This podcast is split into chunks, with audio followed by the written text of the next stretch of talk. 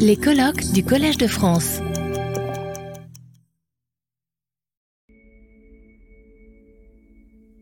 Euh, nous passons à, la troisième et dernière contribution de cette matinée, avant la discussion bien sûr, euh, et euh, elle nous sera délivrée par Eddie Dufourmont, qui est professeur à l'Université de Bordeaux-Montaigne.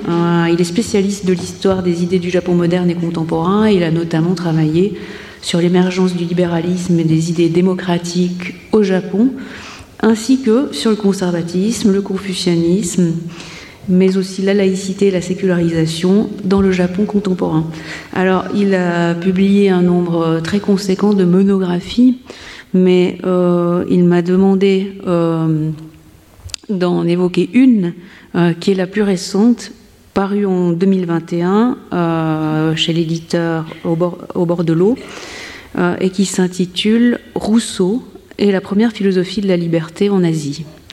Alors, il va aujourd'hui euh, nous parler de Kaimo, un essai d'archéologie du mot lumière dans le Japon de Meiji, 1868-1912. Merci, et merci de l'invitation pour euh, ces journées très enrichissantes. Alors, quitte à forcer le trait, je dirais que les Lumières du moins les idéaux des Lumières, ont constitué pour la trajectoire du Japon moderne une question centrale, parce que c'est parce par leur écrasement que le régime impérial s'est installé, et c'est par leur établissement que le Japon démocratique s'est établi.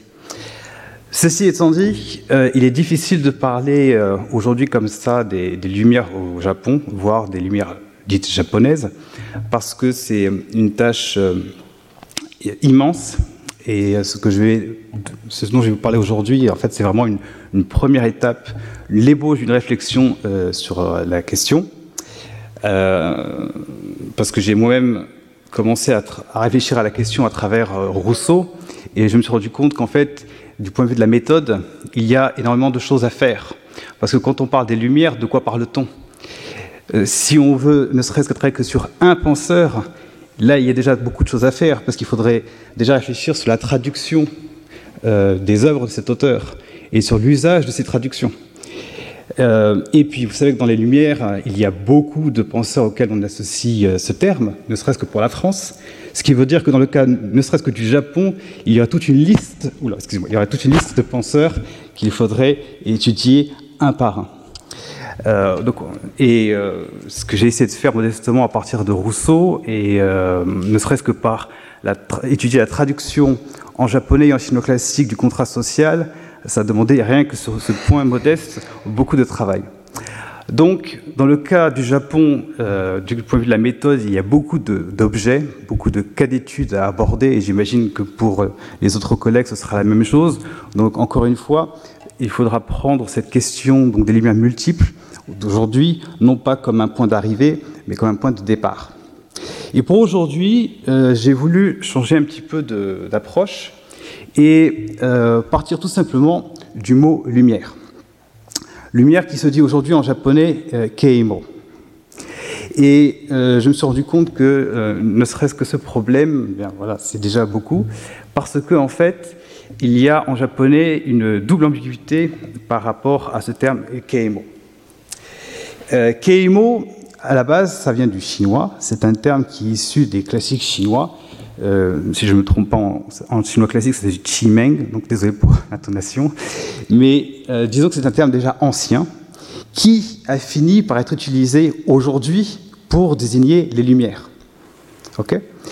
Et une des questions qui se pose du coup pour l'émergence des lumières au Japon, eh bien, c'est de comprendre comment ce terme de keimo a été finalement utilisé pour désigner Aufklärung.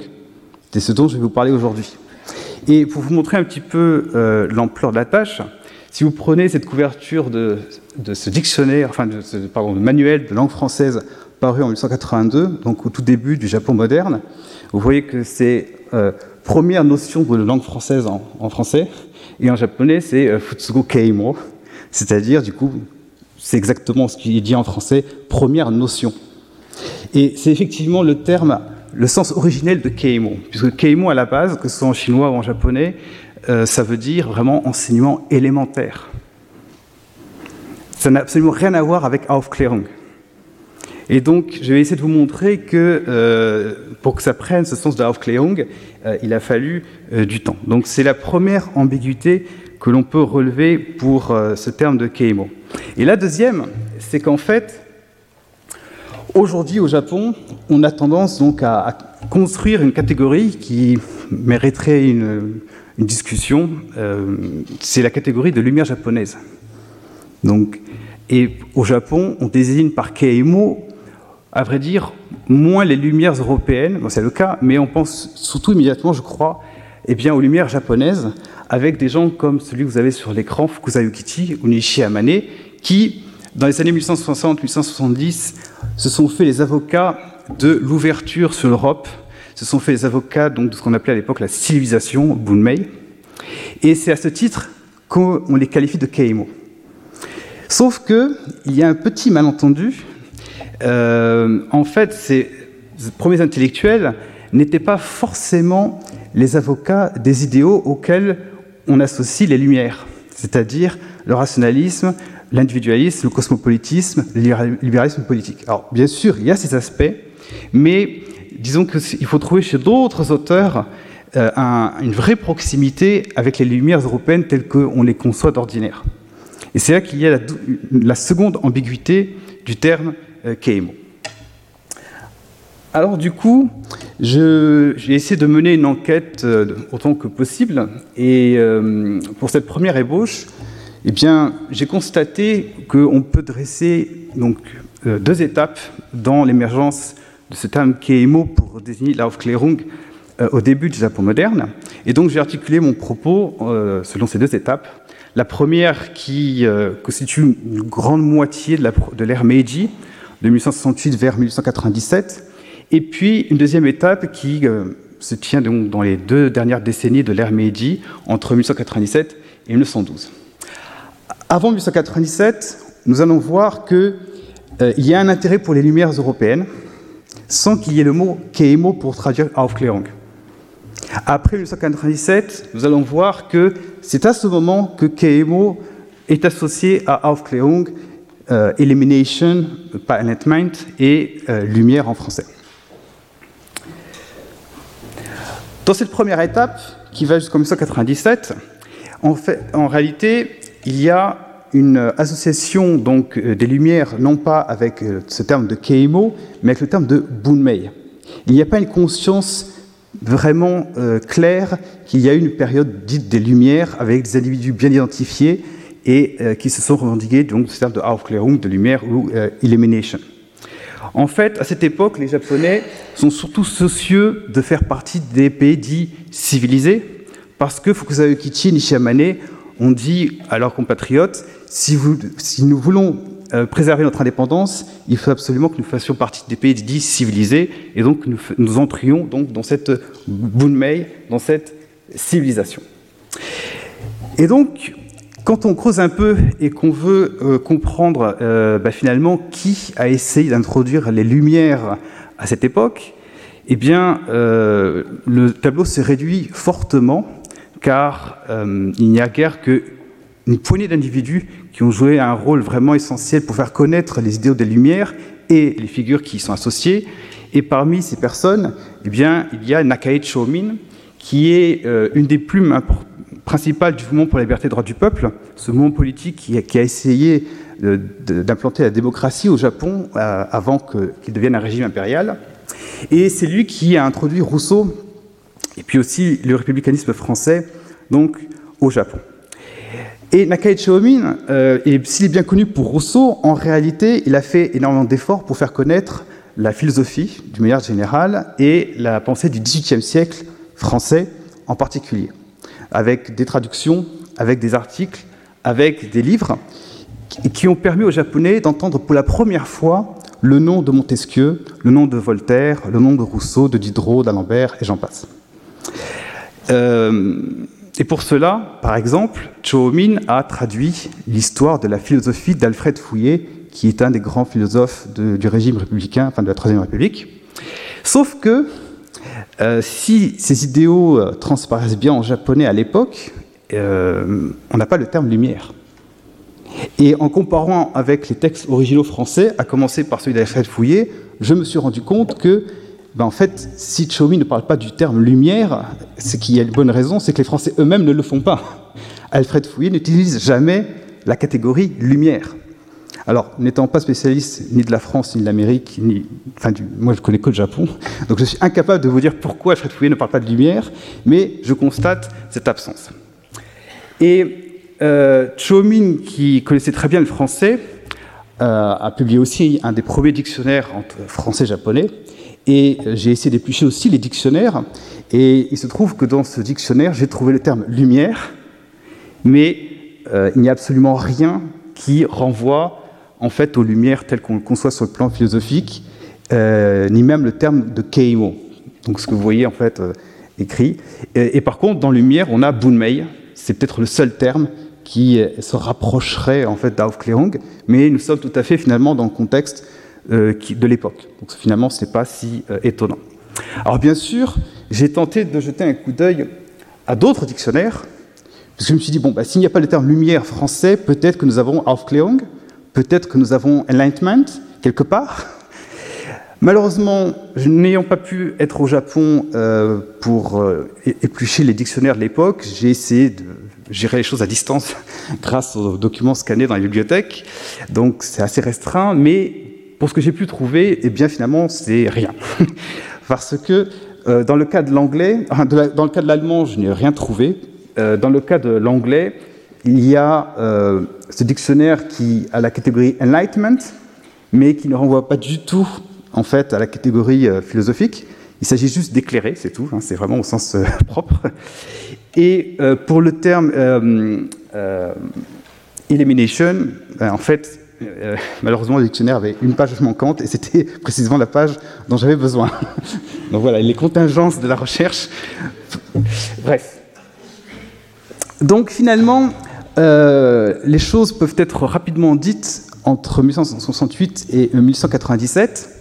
Il y a un intérêt indéniable pour le XVIIIe siècle au Japon, parce que ce Japon d'avant 1897 est un Japon qui recherche un régime politique euh, démocratique, au moins euh, dans la population, pas chez les élites.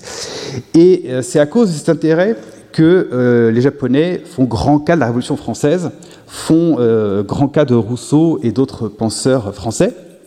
Donc les idéaux commencent à émerger, mais la catégorie lumière est totalement absente.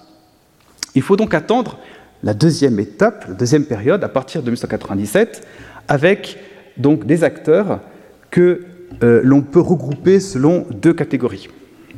Ces catégories, eh bien, c'est d'abord les, philosophes, et la deuxième, ce sont les éducateurs. En 1997, nous avons une sorte de deuxième génération, euh, disons, d'intellectuels au sens le plus large, qui émerge.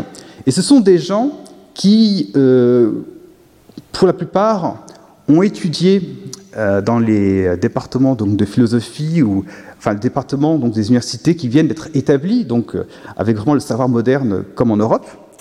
Pour beaucoup, ce sont des gens qui ont même fait de la mobilité, donc qui ont étudié euh, quelques années en Europe, euh, et ce, donc en tant qu'étudiants. Donc ce sont des gens vraiment formés, comme on peut s'y attendre donc, du point de vue d'une discipline académique au sens moderne. Et donc ce sont ces gens qui vont être un peu les agents de ce transfert culturel, donc de cette catégorie lumière, des textes qui vont associer, etc. Et parmi ces, donc, je vais présenter vraiment brièvement ces, ces deux catégories parce que j'en ai trouvé beaucoup, mais faute de temps, je ne pourrais pas euh, vraiment euh, aller plus dans le détail. Dans le cas des philosophes, euh, il faut voir que beaucoup, ce sont des gens qui vont contribuer à introduire Kant au Japon, mais après 1912. Avant 1912, ce sont souvent en fait de, tout jeunes étudiants, voire de gens qui commencent leur carrière universitaire. Donc, ils, ils, ne sont pas encore les auteurs de ces des premières traductions de Kant qui vont se répandre. Enfin, il y a une exception, mais je vais y revenir. Et sur le plan politique, il faut souligner qu'il y a une petite nuance entre ceux qui viennent de l'université de Waseda, ou qui sont associés, et ceux qui viennent de l'université impériale de Tokyo, dit Todai, parce que l'université impériale de Tokyo est étroitement associée au régime impérial, Donc vous voyez tout de suite les enjeux qui se posent par rapport aux Lumières, tandis que ceux de Waseda sont plus dans la mouvance dite libérale. Pour ce qui est des éducateurs, là c'est encore autre chose, parce que euh, euh, les dernières années de Meiji, en fait, voient un engouement pour le thème de l'éducation, qui s'inscrit totalement dans ce qu'on appelle généralement dans euh, la japonologie la, démocratie de Taisho. Bon, je, passe un petit peu le, détail. Donc un, un souci pour l'éducation qui s'inscrit avec une volonté donc de, de faire progresser la société et justement, les Lumières vont servir de, modèle précisément parce que ces éducateurs vont vouloir faire la promotion des Lumières. Et euh, ce qui est intéressant, c'est que généralement, ces éducateurs sont souvent, contrairement aux philosophes, du moins euh, explicitement, des héritiers du mouvement pour la liberté et droits du peuple, donc des héritiers de Nakai. Alors, ceci étant dit, pour ce que j'ai pu constater, il semble qu'il y a un relatif consensus dans ce qu'on peut définir par lumière, donc par Keimo. Keimo, dans les textes japonais, va, servir d'abord à traduire Aufklärung, donc le terme allemand. Ceci étant dit, le texte de 1784 de Kant, Qu'est-ce que les Lumières est complètement ignoré, pour une raison que j'ignore. Peut-être qu'à l'époque en Europe aussi il était ignoré, mais force est de constater que dans ce Japon du début du XXe siècle, eh tout le monde commence à parler de Aufklärung, enfin de Keimo, mais le texte de 1684 est quasiment inconnu. Keimo sert également à traduire Elimination et ne sert jamais à traduire Enlightenment. Alors il semble qu'à l'époque, pour dire lumière en anglais, on disait illumination et pas enlightenment. Donc là, si vous pouvez m'éclairer moi-même, ça, m'aiderait. Euh, tandis que pour le terme français, donc lumière, il sert parfois, euh, Keimo, donc à, traduire ce terme, et parfois on trouve le terme français libre pensée. Donc pour dire que c'est vraiment euh, assez restreint. Ensuite, quand on parle de lumière, il y a bah, toute une narration, hein, trajectoire, une trajectoire historique euh, qui se dessine. Et force est de constater qu'au Japon, à l'époque, eh bien, de manière assez euh, récurrente, le tableau est assez simple. Les lumières apparaissent en Angleterre, puis se transmettent en France, puis se transmettent en Allemagne. Parfois, c'est la France-Angleterre en même temps, mais après, c'est l'Allemagne qui, récupère le flambeau, si je puis dire. Parfois, on, on utilise un lien avec la Grèce, donc on utilise le terme de Aufklärung par rapport à la Grèce antique. Et euh, sur ce plan, le rôle de Kuno Fischer n'est pas, euh, pas, négligeable parce qu'il est souvent cité. Donc pour dire que ces gens qui ont été formés en Europe ou et ou à l'européenne ben, étaient conscients des, des, récits historiques euh, en, européens. Et pour ce qui est des caractéristiques, donc les termes associés aux termes donc, de, lumière, eh bien on a l'emphase sur la raison, le rationalisme, sur les sciences, avec souvent donc la critique des religions qui a marquée et euh, qui a été mise en avant par ceux qui euh, présentent les, Lumières au Japon. On a aussi l'individualisme, et puis on a également le libéralisme politique, ainsi que le cosmopolitisme, mais qui apparaît en japonais sur le terme donc, de mondialisme, donc euh, Sekai Shugi. Et dans ce tableau général, ce qu'il faut prendre, prendre conscience, c'est qu'il y a des variations selon les individus. Certains, dans tout ce que j'ai montré, certains vont mettre l'emphase sur tel pays plutôt qu'un autre. Certains vont considérer que les Lumières, c'est plutôt l'Allemagne, d'autres vont considérer que les Lumières, c'est plutôt la France. D'autres vont mettre euh, l'accent sur un penseur et oublier les autres. Donc, euh, euh, certains vont, vouloir être assez, disons, exhaustifs dans leur présentation, et beaucoup d'autres vont être très sélectifs dans le choix de figures qu'ils veulent associer au terme de Keimo, donc au terme de lumière. De même que dans la présentation de manière générale, certains vont être très détaillés et donc ils vont largement servir euh, leurs contemporains euh, à comprendre ce que c'est que ce terme donc, de lumière, donc de Keimo, tandis que d'autres vont être assez superficiels et euh, vont éventuellement donner des caractéristiques sans forcément donner une liste de penseurs. Et bien entendu, dans tout ce tableau, vous aurez compris que dans ce Japon du début du XXe siècle, finalement, les Lumières, c'est d'abord l'Europe. Et quand on dit l'Europe, c'est trois pays. Donc tout ce qui est en dehors de ces trois pays à cette époque en tout cas, n'existe pas. Donc désolé pour le Mexique, désolé pour les États-Unis, euh, mais les Japonais du début du XXe siècle étaient totalement, visiblement, ignorants que les Lumières aient existé euh, ailleurs que dans ces trois pays d'Europe de l'Ouest. Alors, comme je l'ai dit, j'ai trouvé beaucoup de cas d'études possibles, euh, mais je vais m'en tenir à, trois exemples qui me semblent plutôt représentatifs de ce dont je veux vous parler aujourd'hui. Je vais commencer par euh, un philosophe euh, qui n'est pas n'importe lequel, euh, c'est Onishi Hajime. ce n'est pas n'importe lequel parce que c'est le premier à avoir traduit Kant au Japon. Il a traduit la critique de la raison pure. Mais attention, je ne dis pas que c'est le premier à faire connaître Kant. Nuance. C'est le premier à avoir traduit une œuvre de Kant. Il sera suivi par beaucoup d'autres.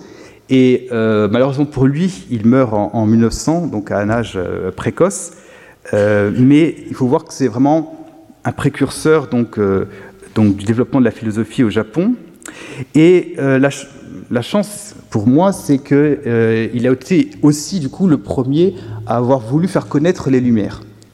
Et force est de constater que beaucoup plus que d'autres qui lui ont succédé, qui ont publié après lui, après sa mort, il a été beaucoup plus complet dans cette présentation parce qu'il a voulu dresser un tableau historique donc des Lumières, et il a essayé de donner sa place, non pas seulement à Kant, dont il fait grand cas, mais ça c'est normal, puisque c'est lui qui l'a traduit, mais aussi aux Lumières françaises. Et il euh, établit tout à fait un lien très clair entre euh, Kant et Rousseau, par exemple, ce qui n'est pas le cas de d'autres. Euh, et ce qui est intéressant aussi, c'est qu'il euh, a aussi sa propre réflexion sur ce que sont les Lumières, et il est l'un des tout premiers, en 1897, à associer au terme de Lumière ses prédécesseurs que sont Fukuza Ukichi et Nishiyamane. Donc, avec une intention donc, de considérer ces, Lumières comme un, mouvement intellectuel euh, qui finalement ne va pas forcément se, circonscrire à, à ces trois pays d'Europe de l'Ouest, mais peuvent inclure également le Japon. Alors étrangement, il ne fait pas du tout attention, par exemple, à Nakai Chuomin, qui pourtant euh, l'avait largement précédé dans l'introduction de la philosophie, et puis bien sûr euh, dans la connaissance de euh, Rousseau.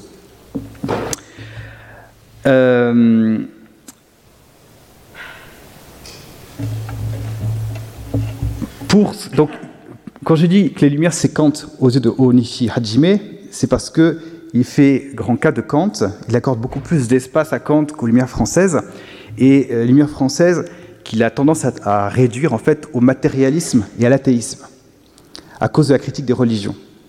Et cette euh, réduction un petit peu donc, des Lumières françaises au matérialisme, à l'athéisme, et puis vraiment laisser le, rôle à Kant, c'est un peu une tendance qui se dégage chez d'autres Japonais qui introduisent donc euh, les Lumières à l'époque, du moins du côté des euh, philosophes. Alors, par contre, si on se tourne du côté des, des éducateurs, là le tableau est un peu différent pour euh, des raisons euh, propres à eux, parce que l'éducation comme science, c'est quelque chose qui émerge, et ce sont des gens qui sont formés, ma foi, soit par l'allemand, soit par le français ou l'anglais, et ce qui est assez remarquable, c'est que du côté des éducateurs, là, c'est carrément l'inverse. On connaît le rôle de Kant, mais on préfère donner, le bon rôle aux Français. Alors après, quelques petites variations. Par exemple, si vous prenez ce, personnage qui est Yoshida Kumaji, qui est l'un des premiers à euh, penser l'éducation comme, euh, disons, discipline scientifique, si on peut dire, pour lui, c'est clair, les Lumières, c'est Voltaire, à cause de la critique des religions.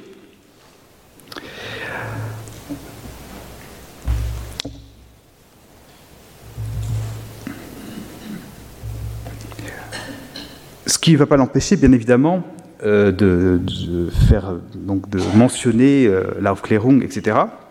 Mais euh, Yoshida Komaji, contrairement à Onishi Hajime, il met en avant l'idée que les Lumières, c'est l'individualisme, par exemple. Il le fait beaucoup plus que Onishi Hajime, avec l'idée justement que les Lumières, par ce souci sur l'éducation, à la suite de Rousseau, Pestalozzi, etc., pourraient servir la société japonaise. L'ironie, c'est que ce personnage-là qui meurt en 64, va être l'un des auteurs du, principal texte du Japon fasciste dans les années 1930, qui va étouffer les Lumières. Bon, pourquoi? Ça, c'est une autre histoire, mais il fallait quand même le dire. Et puis, euh, à l'inverse, on a, sur le plan politique, on a un, personnage euh, pour qui, donc Kawatashiro, les Lumières, c'est Rousseau. Et euh, ce Kawatashiro n'est que l'une de ces nombreuses figures que j'ai pu trouver qui associe les Lumières d'abord à la France, dans et avec donc des présentations qui reprennent totalement en fait le discours de Nakae Chomin sur les Lumières. Donc ils sont vraiment dans l'idée de poursuivre l'héritage de Nakae Chomin, mais avec une petite nuance. Alors que Nakae Chomin voulait promouvoir le Rousseau politique et celui du contrat social, ces gens-là, comme Kawatashiro, vont eux essayer de contourner la censure du régime impérial en mettant l'accent sur le Rousseau de l'Émile, celui de l'éducation. Bon, en fait, l'Émile du contrat social, hein, c'est bonnet blanc et blanc bonnet, en fait. Mais à l'époque, disons que pour euh, euh, faire progresser la société japonaise vers l'individualisme, eh bien, euh, il voulait adopter cette stratégie. Ce qui d'ailleurs n'a pas tout à fait marché, parce que l'ouvrage principal de Kawatashiro, où il présente les Lumières, notamment françaises, eh bien, qui s'intitule La question des femmes, Fujin Mondai, a été interdit aussitôt sa sortie et ce qui montre du coup que dans cette présentation des Lumières, il y avait aussi parfois un risque politique. Alors on me dirait, mais pourquoi lui et pas les autres? Eh bien en fait, c'est assez simple à comprendre. C'est parce que du coup, quand on, épluche un petit peu cette présentation des Lumières dans le cas de Kawatashiro, on se rend compte que euh, non seulement il, bah, il, essaie de présenter les différents penseurs euh, euh, qu'on associe à ce terme, notamment français, mais il va beaucoup plus loin que euh, ben, tout ce que je vous ai présenté auparavant, parce qu'il va euh, présenter des figures qui, ma foi, sont les premières à présenter au Japon, du moins donc par lui, puisque par exemple, Kawata présente Olympe de Gouges. Et c'est sans doute, enfin, pour l'instant, je n'ai pas fait de recherche sur l'Olympe de Gouges, la récession de l'Olympe de Gouges au Japon, mais il me semble que c'est le premier à en parler en 1910. Donc. Et s'il le fait, c'est parce qu'il fait grand cas de la France révolutionnaire. Et bien sûr, frère grand cas de la France révolutionnaire dans le Japon impérial de 1910, c'était pas forcément une bonne idée, euh, du moins à l'époque. Donc, euh, dans cette liste de penseurs qu'on peut associer à la Lumière, eh certains ont pris le risque donc, de, vouloir euh, être exhaustifs, de vouloir présenter tout le monde. J'ai parlé de Olam de Gouges, mais il parle aussi de Terroigne de Méricourt, euh, il se base d'ailleurs sur un livre de Rosa Lacombe qui s'intitule euh, Femmes républicaines et révolutionnaires, tout un programme. Mais encore une fois, euh, dans le Japon de 1910, c'était risqué. Donc pour dire que, à travers ces trois personnages, qui sont vraiment trois personnages parmi bien d'autres, il faut bien comprendre que ce terme de Keimo sert à traduire donc Aufklärung, lumière, illumination, donc enlightenment, mais euh, de manière très différente selon le parcours du personnage. Donc si le Japon, à la fin des années 1910, voit beaucoup de textes circuler qui présentent les Lumières, donc on peut dire que les Lumières se font connaître au Japon au début du XXe siècle, cette présentation n'est absolument pas euh, homogène. Elle dépend de l'agenda politique euh, donc de chacun de ces personnages, et selon qu'il a étudié en Allemagne ou qu'il a des liens avec la France, quel qu'il soit, eh bien, ces lumières sont plutôt allemandes d'un côté ou plutôt françaises, l'Angleterre étant relativement le parent pauvre euh, en, la matière. Et, bien évidemment, c'est euh, la question qui reste du coup à, poursuivre, euh, c'est que devient cette catégorie lumière après 1912, quand ces jeunes générations eh bien, accèdent à des postes de responsabilité, commencent à traduire Kant, quand cette démocratie de Taisho se développe, bah, tout cela, j'espère pouvoir le faire dans le futur. Et je vous remercie. Retrouvez tous les contenus du Collège de France sur www.colège-2-france.fr.